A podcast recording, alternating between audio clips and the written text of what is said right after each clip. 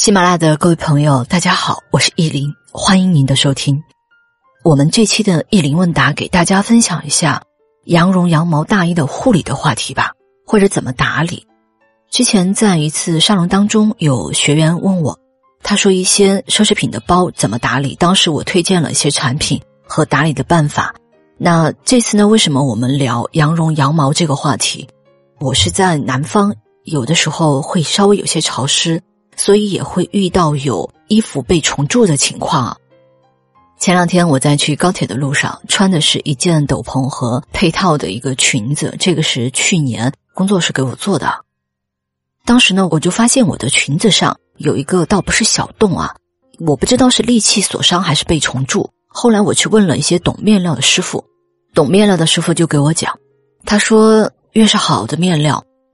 或者越是到冬天，一定要注意保养好。他说，像他们有好多种不同的面料，有些特别普通的，可能你放着几年都没事儿；但有些纯羊绒、纯羊毛的东西，他说他们基本上会放一些防潮、防蛀的这些东西在面料里边。后来这个问题，我也跟专门讲家居收纳的老师去请教过，建议大家啊，羊绒、羊毛的衣物，其实之前我们应该聊过，不要常洗。尤老师就给我这么讲了，他建议呢这一类衣物在收起来之前用低温熨烫，就是用烫熨斗熨羊毛的那个温度去熨烫一下再收纳。那我想过了一个冬天，我们再拿出来怎么办呢？我建议大家趁天气好的时候都拿去晒太阳。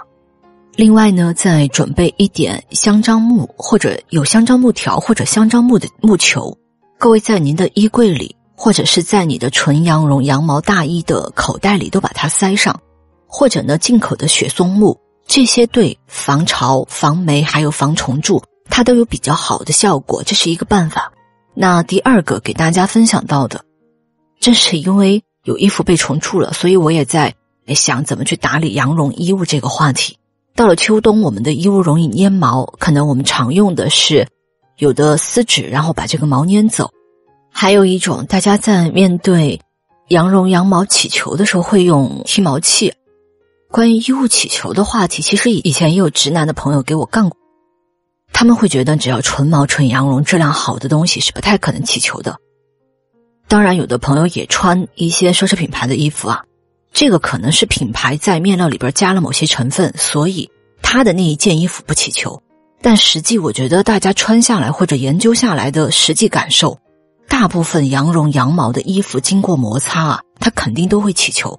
有的大家穿羊绒衫的时候，如果您是在外面穿的是双面羊毛或者羊绒的大衣，那其实衣服也会起球的比较厉害。这些都是很正常的一些事情。